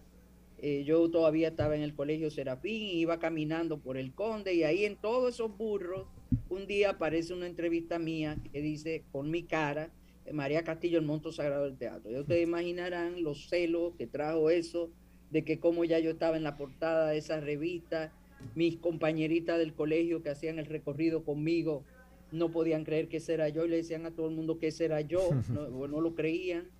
El que vendía la revista en la esquina ahí donde estaba el acuario tropical en la España con Noel le llevó a mi mamá todas las revistas de su burro, que era e- ese lugar donde se colgaban todas las revistas, porque él consideraba que mi mamá tenía que comprarle todas esas revistas, lo cual no pasó, claro.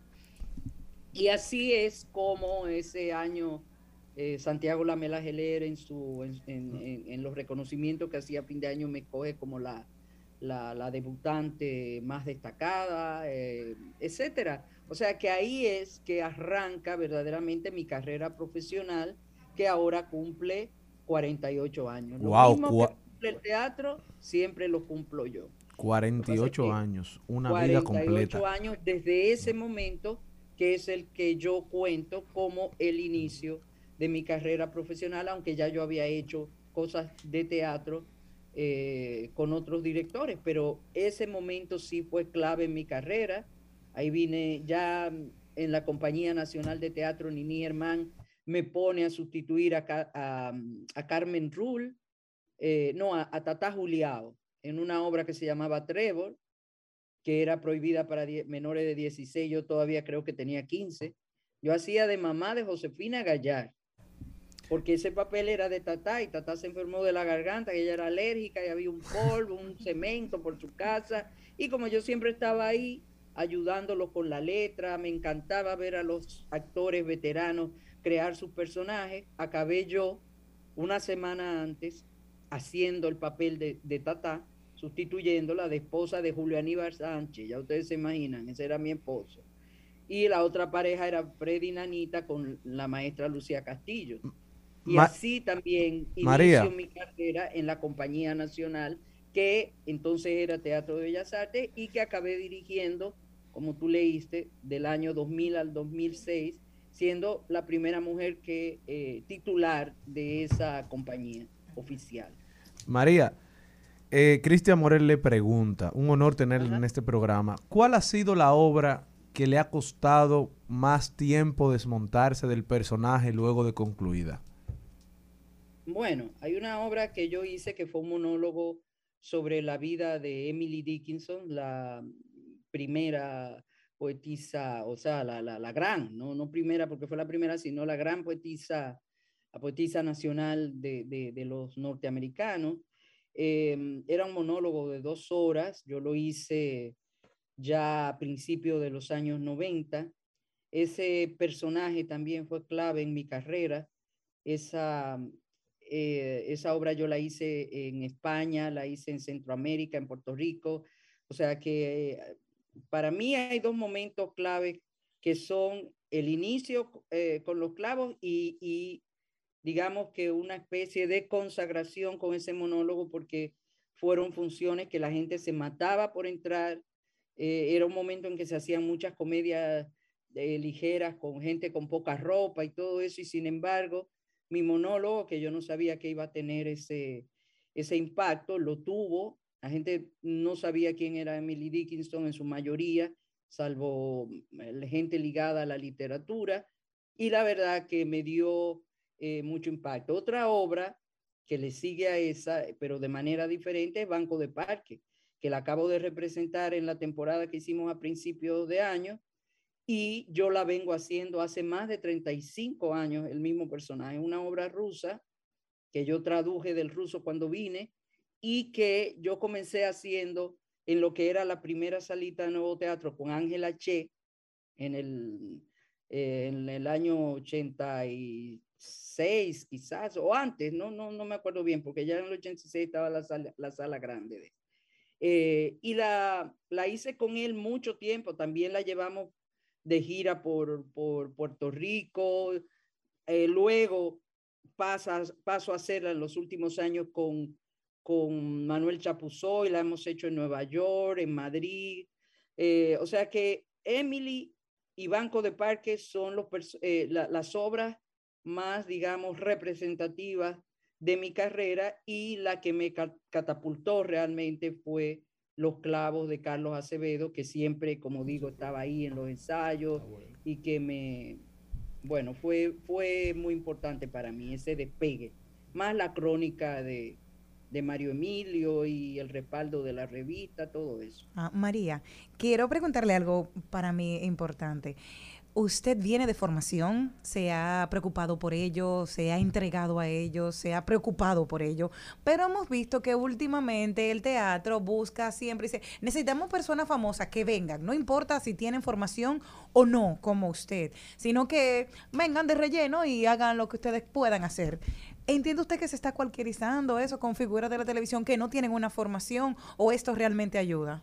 Veneno. Bueno, fíjate, eso es una constante y no es solo en este país, ni porque ahora la gente tenga seguidores y sean influencers.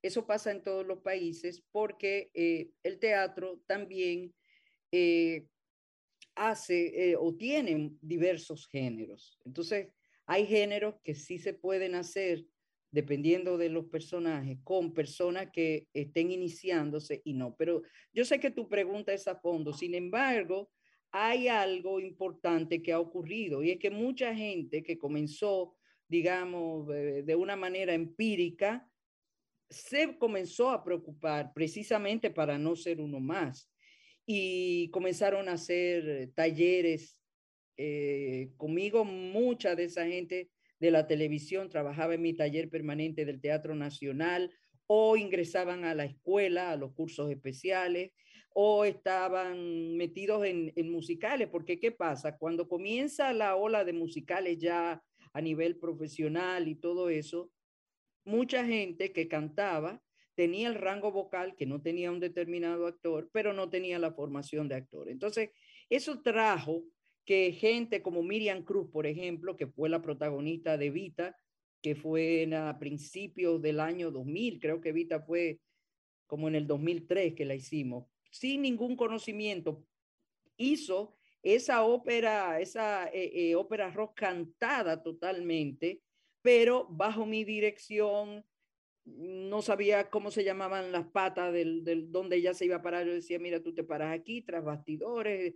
O sea, comenzó desde cero, con mucha atención, con mucha, con mucho interés y lo hizo muy bien. Y además, eh, ella era la que tenía el rango vocal para ese personaje.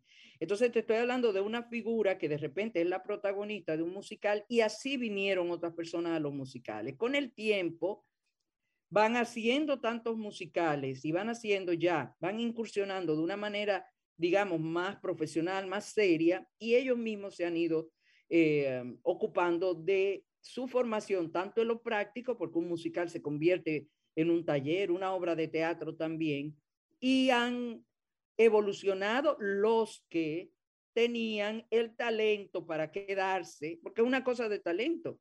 Hay mucha gente que tiene formación y no, no tiene el talento suficiente para permanecer. Entonces hay gente que ya tú le, ya tú hablas de una carrera de 20 años en las tablas y es gente que vino de la televisión. Yo creo que muchos han permanecido porque su talento y su interés de perfeccionarse los ha mantenido en los escenarios y el interés del público de verlos, pero no es cierto que una persona por ser de, de televisión o ser influencer llena los teatros. Eso no voy a poner ejemplo, está más que demostrado. Muchas obras con gente que tiene muchos seguidores y se han quedado vacías. Eso siempre se lo digo a los productores.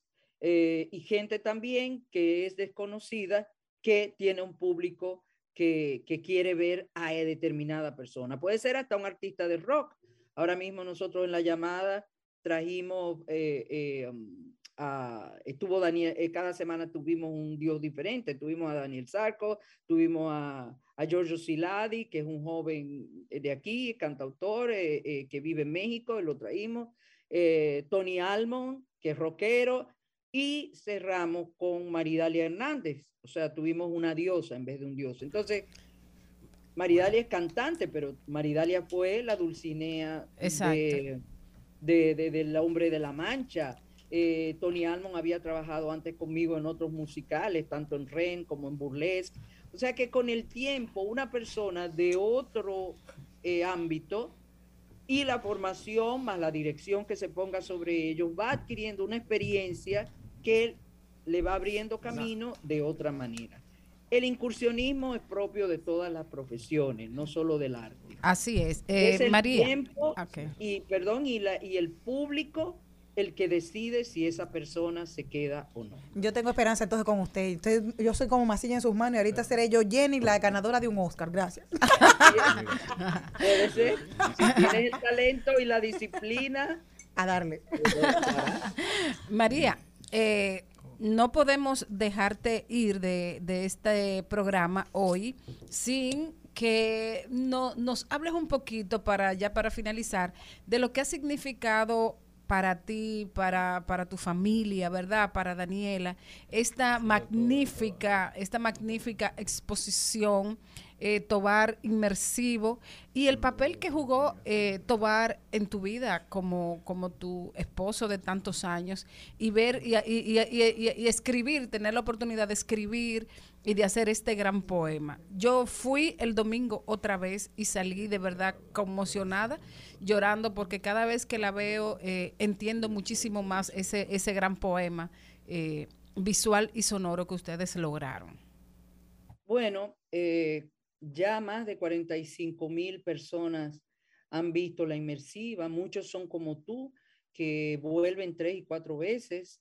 Eh, el propósito era que entraran al alma de Iván. Iván además era poeta porque era un surrealista cabal y el surrealismo exigía eh, que tú publicaras en las revistas surrealistas tanto poemas como aforismos. Entonces, la eh, experiencia, el conocimiento de René Brea en la producción de, de espectáculos con mucha videografía y todo eso, sumado a mi cercanía con Iván de más de tres décadas y además conociendo eh, los gustos de Iván, conociendo también el alma de Iván, eh, el propósito era que la gente sintiera eso que tú sientes, que los jóvenes vieran cómo una persona que vivió una vida bastante atormentada logró transfigurar esa angustia en arte por el talento que tenía, por su consistencia y disciplina, entrega y por también eh, una eh, condición, de, eh, una razón de ser que era para él el arte, la pintura y la escritura. Entonces, ese guion lo estructuramos en base a poemas de Iván, extractos. Hay una, ya en proyecto, la publicación eh, en totalidad de todos esos textos de Iván, de sus poemas, aforismos y demás, pero combinado con sus poetas favoritos como Baudelaire, Borges, eh, con un escritor que escribe tanto de París como Cortázar, con un poeta como, como, como Neruda, que ustedes escuchan en su propia voz, un texto que le, le, le venía muy bien a Iván. También la música de mm, el cello era su instrumento favorito. Van a oír a Pablo Casals interpretando la suite de Bach. O sea, todo se, yo quería que si Iván eh, eh, podía verlo, eh, estuviera satisfecho. Y todo se hizo dentro de ese estilo, un estilo onírico, eh, y ha, sido asombroso que un, un pintor como Iván eh, haya sido ahora una, un descubrimiento para los niños, los adolescentes que están pintando bestias. Se hizo un libro de María Teresa Catrén que escribió un cuento bellísimo que se llama Las bestias de Iván y que está dedicado a jóvenes y niños. Y ese interés de la juventud, la gente mayor, todo el que está acudiendo, que sube sus historias, que nos, nos manda a sus niños pintando, gente que necesitaba un, eh, digamos, eh, eh, una, sumergirse en un mundo totalmente poético, tanto del punto de vista plástico como literario, como musical, le estamos dando a la gente una opción eh, necesaria eh, en medio de tanto ruido y de tanta porquería, que es lo que está ahora, lo que se estila escuchar, ver. Entonces, eso, eh, haberlo logrado, haber logrado ese impacto que como gestora cultural te digo que llevar más de cuatro- cuatro- 45 mil personas en un lapso de menos de dos meses, porque todavía no hemos cumplido dos meses, es un logro que eh, estamos eh, ponderando para la planificación estratégica de la fundación que preside mi hija Daniela Tobar y que cuenta con Héctor José Risset eh, y con otro grupo importante de personas. Yo soy la vicepresidenta de la fundación y me he ocupado de este lado artístico, pero Héctor José eh, es el, responsable de todo ese, eh, de lograr esos, esos fondos eh, de otras empresas y de las propias para que eh, el pueblo dominicano conociera de una manera de tanto nivel la vida y obra de Iván Tobar, como está sucediendo ahora. Estamos hasta el 6, pero quizás vengan sorpresas por ahí. La bueno. inmersiva sigue creciendo, se introducen eh, nuevas cosas. O sea que si usted va ya en los finales va a ver cosas que no vio, por eso la gente descubre cosas y ve cosas nuevas, o lo mismo que vio, pero eh, con otras lecturas, ¿no? Están también unos conversatorios, talleres para niños. La fundación realmente quiere que lo que no pudimos hacer cuando Iván falleció hace de- dos años, pues se hizo ahora en conmemoración del 80 aniversario de su nacimiento. Bueno, María, perdón, muchas gracias por eso, eh, gracias por la inmersiva, gracias por haber estado con nosotros hoy en el programa. La verdad, una, una historia de vida, una historia de trabajo y de talento bien canalizado. A la gente, por favor, que no se pierda, que no, que no deje de llevar a sus hijos a, a ver la inmersiva y nosotros te vamos a despedir con un gran aplauso y con muchísimo cariño. Gracias, María. Gracias a.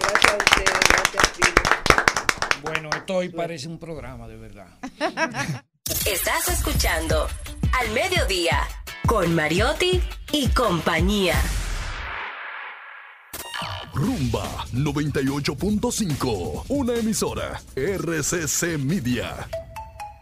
Seguimos, seguimos, seguimos con Al Mediodía con Mariotti y compañía. En, en Al Mediodía con Mariotti y compañía. Vamos al cine. Vamos al cine. Vamos al cine. Vamos al cine. Vamos al cine. Estamos de vuelta con nuestra queridísima Isabela Bretón, Isa, fuera de foco, a hablar un poquito del, del cine. Hola Isa, bienvenida. Hola, gracias por tenerme aquí.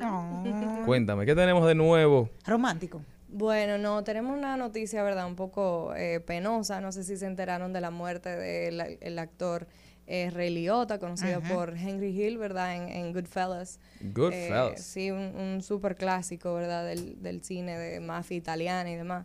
Eh, y estuvo aquí entonces rodando una película y es como bien lamentable que fuera eh, en, nuestro país, pero eh, se dice que fueron causas naturales y estuvo rodando aquí una película que se llama Aguas Peligrosas. Eh, se dice, ¿verdad? Dentro de aquí del contexto dominicano que ya él había terminado de rodar, pero oficialmente no, o sea, no se sabe eh, qué va a ocurrir, ¿verdad? Con esa postproducción. Y pensando en eso, dije, conchale, ¿y qué otro tipo de película ha ocurrido eso? Porque me imagino que a nivel de producción eso ocasiona, ¿verdad? Eh, bueno, muchísimos guionistas teniendo que resolver, que si postproducción, Ay, que si los productores y demás. Em, y, y- Yo nada más he Eh, llorado escu- una sola de eh, esa eh, película. Sí. Escúchame. Claro. eh, una persona famosa que murió aquí presentando un, e- el espectáculo de inauguración de Altos de Chabón, que, Sí. can- que, que fue uno de los espectáculos eh, más importantes con este famoso cantante. Frank Sinatra. Frank Frank Sinatra. Aquí murió, le dio un infarto Claro. sentado tocando la batería a Buddy Rich, el más Ah, ¿sí? grande de los bateristas Sí, sí del mundo. Terrible. Dicen que se lo llevaron a un avión ambulancia, pero me contaron a mí Que ya. que para evitar el trámite burocrático dijeron que estaba vivo, pero ya él estaba realmente Ya muerto. estaba, oh, wow, qué pena. Y bueno, me quedé pensando, ¿verdad?, en esos actores que murieron trágicamente, pero que estuvieron filmando una última película y, y cómo resolvieron. Y algunos de esos casos fueron, eh, no sé, obviamente este actor muy conocido, James Dean, eh, que murió cuando estaba grabando eh, Giant. Entonces, en, en esa época, ¿verdad?, que era el, el 55, él, él muere en, en, en un accidente automovilístico en el sur de California. ¿Y cómo resolvieron? Bueno, supuestamente él había terminado de grabar todas sus escenas, pero quedaban a- antes, como se trabajaba con celuloide, ¿verdad? Y, Sí. y las latas, habían veces que el sonido no funcionaba. Entonces, una de esas latas eh, que quedaron no, no se escuchaba absolutamente nada del diálogo. Entonces, tenían todo el pietaje, pero no tenían el audio. Entonces, su compañero de habitación, eh, que era su mejor amigo, tuvo que entrar y grabar todas las voces de él. Él sabía imitarlo muy bien. Y entonces cuando vemos esa película, muchas personas no saben que esa al final no es la voz de, de James Dean, que para mí fue eh, Me viene, interesante. me viene a la mente también Paul Walker. Ay, ese. Ese que yo, esa fue la que yo Paul lloré. Walker, que tuvieron que utilizar sus dos hermanos, ¿verdad? Yo y, lo amaba. y hacer, eh, usar eh, CGI, fue la primera vez que se hace algo eh, así, replicaban la cara de él eh, con, con la cara, ¿verdad?, de base de sus hermanos. Eh, yo creo que eso fue muy, como, ¿verdad?, cuando uno lo veía en el cine fue, fue trágico porque uno sabía eh, lo que habían hecho, pero hay que darle el crédito a esos postproductores que, que eran increíbles. Otra, eh, otro muy conocido es Heath Ledger, eh, que muchas personas creen que fue Batman, pero ya cuando él grabó Batman eh, ya había terminado.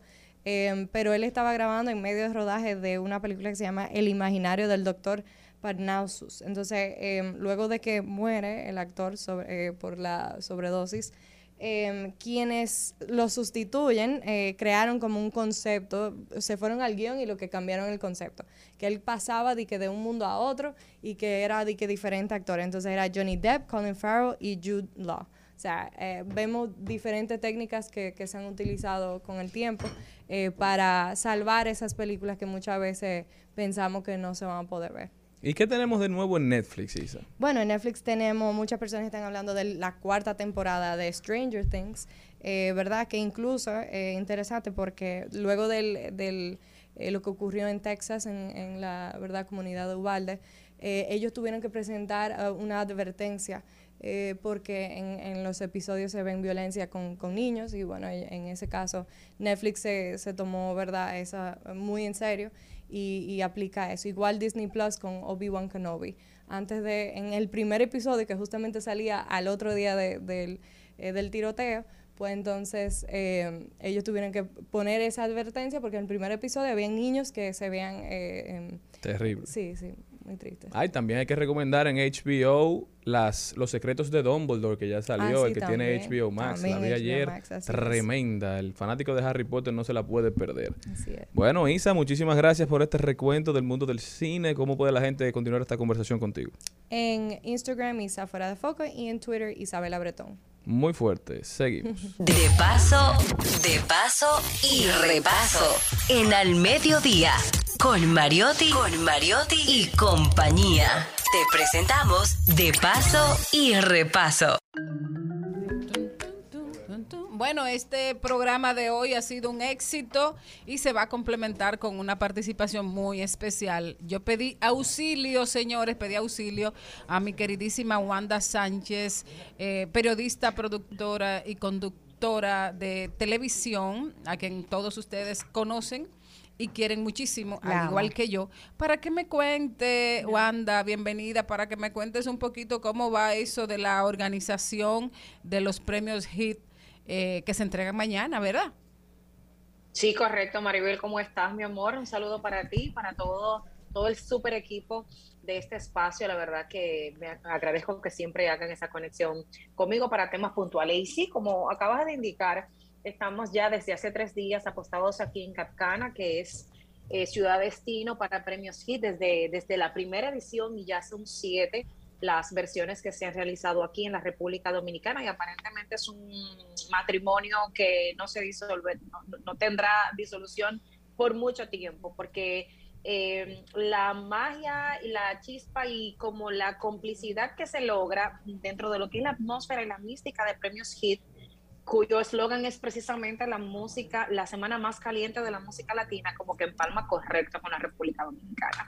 Y por eso tenemos aquí alrededor de 400 artistas eh, en este punto para celebrar este mañana esta séptima edición, donde te cuento que desde hace, bueno, desde el año pasado en Premios Hit, los dominicanos tenemos una presencia eh, bastante importante, no solamente en la gala, en las diferentes participaciones artísticas y en los performances, sino que también en las nominaciones porque tenemos eh, una categoría única exclusivamente para los urbanos dominicanos. Se llama Mejor Artista Urbano Dominicano y ahí tenemos un montón de representantes importantes en esta oportunidad. eh, eh, eh, participando. El año pasado eh, el ganador fue el Alfa. Vamos a ver qué pasa, porque el Alfa sigue siendo el más puntero realmente, con un importante desempeño en su carrera. Pero también en esta edición hay premios especiales para Carlos Vives como artista compromiso por su, por su trabajo con su fundación, Mijares, que de hecho en este momento acabo de, de hizo una parte del encuentro con Mijares, acaba de terminar él va a recibir el artista oro, que es un premio que se le da a la trayectoria, pero también estará Fonseca recibiendo una participación especial y Gilberto Santa Rosa. Eh, tengo entendido que hay eh, participación musical dentro del show eh, de Eddie Herrera y del Alfa. Y bueno, ahí vamos nosotros poco a poco. La agenda ha estado bastante apretada. Eh, con muchísimas eh, participaciones, conferencias y face to face con las figuras que se están dando cita aquí desde Capcana. ¿Cuáles son la- la- las figuras que han concitado mayor interés eh, de los medios y de la, y de la gente que está eh, en los hoteles de, de allá de Capcana? Mira, la rueda de prensa que acaba de terminar, la de Mijares, eh, la de Carlos Vives también, porque imagínate, son artistas ya de una trayectoria indiscutible y que además son nombres que, que pesan en la industria del entretenimiento y que también tienen un público que, que le sigue mucho aquí en la República Dominicana. Mijares que quizás no ha venido tanto, por eso también llama mucho, eh, concitó mucha atención de los medios el encuentro de prensa con él. El que me sorprendió bastante, debo decirte, y quizás no estaba toda la prensa en el punto de encuentro, eh, fue el, la- el encuentro con Eladio Carrión. Fíjate, es un trapero estadounidense con origen puertorriqueño, pero me gustó mucho porque es un artista que está muy enfocado en hacer arte con la música, no en hacer dinero y negocio con la música, que es como la tendencia que estamos viendo. De hecho, él marcó muy clara la línea de diferencia eh, cuando decía, yo no hago eh, música por views, ni hago música, ni hago lo que está haciendo todo el mundo para estar dentro del mercado y dentro del negocio. Yo hago lo que yo siento, porque yo quiero tocar vidas. Y mi música, me- lo que yo he tratado de hacer yendo contra la corriente, me ha demostrado que sí se puede eh, tú transmitir sentimientos, no irte solo a lo tóxico, a que esto es lo que vende, el sexo, la droga, las mujeres, que eso es lo que vende, sino ser orgánico, ser original y sí tener mucho éxito eh, con, con tu propuesta musical. ¿Algún pronóstico de lo que va a pasar mañana, Wanda? Mira, yo creo que hay artistas que son bastante punteros eh, y que están representados en esta edición.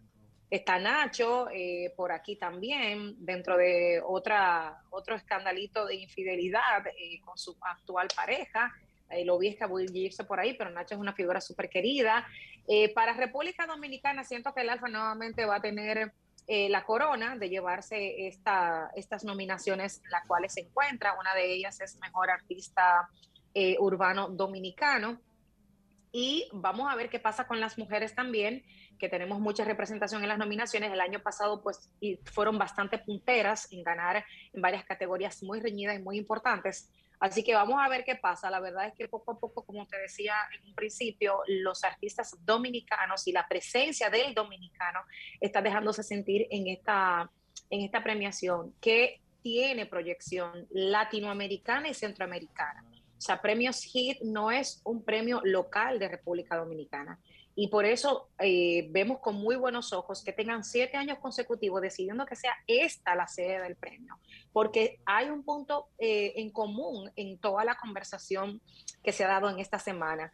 República Dominicana se ha convertido en plataforma y trampolín de todos estos artistas latinoamericanos, urbanos y no urbanos. Todos reconocen que si quieren llegar a otros mercados, necesitan primero trabajar la Plaza República Dominicana y a veces nosotros ni siquiera reconocemos el valor que tenemos y mira cómo de otras plataformas internacionales pues ven esa, esa relevancia de nuestro país para, para catapultar, para hacer trampolín, para motivar, para mo- promocionar y dar a conocer nueva música, nuevos talentos nuevos productos. Muchísimas gracias, Wanda. Así es, siempre lo he dicho.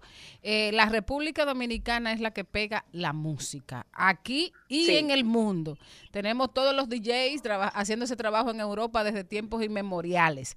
Eh, un abrazo fuerte, Wanda. Gracias, gracias eh, por esta participación eh, tan espontánea. Gracias por siempre estar ti, dispuesta y, y aceptar. Bueno, señores, y hasta aquí ha llegado esto, ¿no? Sí, te quiero, Wanda. Besitos y ¡Mua! gracias por todo. Ay. Señores, nos vemos mañana. Bye bye. Hasta aquí, Mariotti y compañía. Hasta aquí, Mariotti y compañía. Hasta mañana.